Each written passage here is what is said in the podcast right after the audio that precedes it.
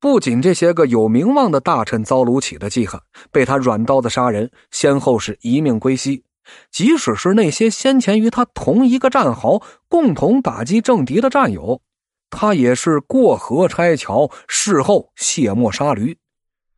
首都长安市市长严颖先前与杨艳不和，两个人是臭味相投，就扳倒杨艳之后啊，这卢杞呢，又觉得严颖这人呢不太靠谱。不能誓死效忠自己，于是啊，就诬告严颖伪造皇帝的诏书，下狱致死。卢杞是无所不用其极呀，阴谋陷害、排挤、打击、报复一切忠义正直的大臣，为自己一手遮天，是创造条件。除掉了其他宰相之后，卢杞知道，按照惯例啊，这皇帝呢还会提拔其他大臣为相，他呢就主动推荐了吏部侍郎。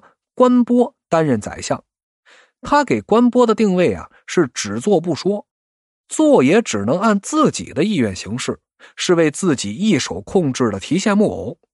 有一次呀，皇帝德宗就召集大臣议事，卢杞是口若悬河，侃侃而谈，而关波呢也忍不住要发表意见，这卢杞就狠狠地瞪了关波一眼，看见卢杞那不寒而栗的目光，关波是噤若寒蝉呐。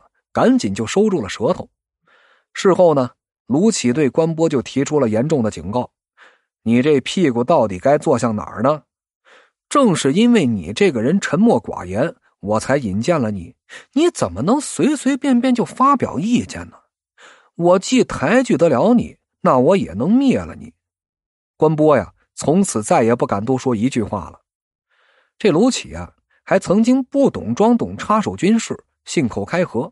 用他的嘴皮子导演了一场极其严重的流血事件。当时叛军朱此围攻奉天城，鏖战了多日，奉天是岌岌可危。唐朝啊，组织了一支援军就前往救援。在进军路线上呢，有两种选择：一种兵出没谷，但地势险要，一旦被伏击呀，那后果是不可想象的；一种啊，走乾陵。可依靠丛林隐秘行军，但卢杞呢？他要坚持走莫谷，理由是兵出乾陵，侵扰先帝陵寝。结果呢？这个愚蠢的理由就导致一万多士兵是步入了死亡之谷。唐军被这叛军伏击之后，是血流成河，溃不成军呢，导致救援行动是彻底失败了。这个唐朝第一杀手是杀人不用刀，依靠口中之舌是不断的兴风作浪，让这千疮百孔的唐帝国呀，在德宗时期那几乎就已经分崩离析了。卢杞最大的危害啊，还在于治理国家时政策的轻率性和随意性，是臭招迭出啊。唐德宗时期藩镇割据，唐帝国是风雨飘摇，却又穷兵黩武。军事上开支捉襟见肘，入不敷出。德宗就采用卢杞党羽们的建议，征收奸价税和除没税。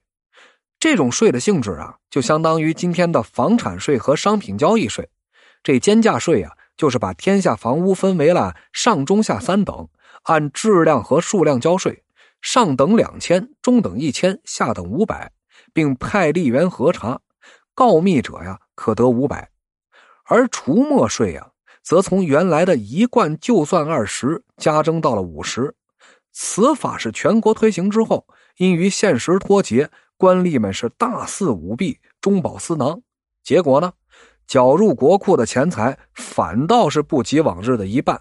这天下是怨声载道，废反迎天，对卢杞啊更是恨之入骨。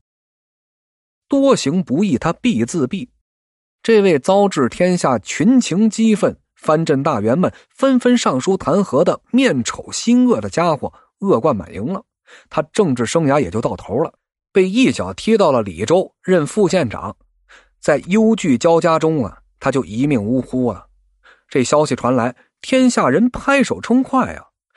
就是这么样一个仅仅动动口，双手就沾满了鲜血的刽子手啊！作为他的主子爷德宗呢，还念念不忘。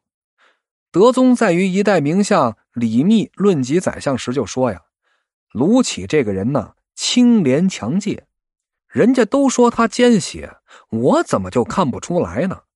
这李密就说呀：“人们都明了他的为人，而陛下不知，这就是卢杞奸诈狡黠之处啊！如果陛下早就已经察觉到了，那又怎么会有建中之乱呢？”他不点名啊，而且毫不客气的就批评了德宗任人不明、用人不贤的错误。大奸四忠，大恶四伪。卢杞啊，这位长相既丑、心地又恶的唐朝第一杀手，让我们就领教了什么才叫杀人不用刀，什么又叫杀人不见血。玩嘴皮子的杀起人来，那可远比用刀子杀人的其危害性更大呀。无德无才不打紧儿，要命的是啊，有才却无德呀。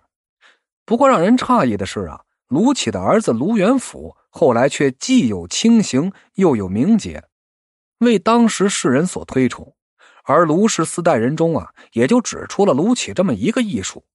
这人的命啊，难道是天注定的？真的是好生奇怪呀！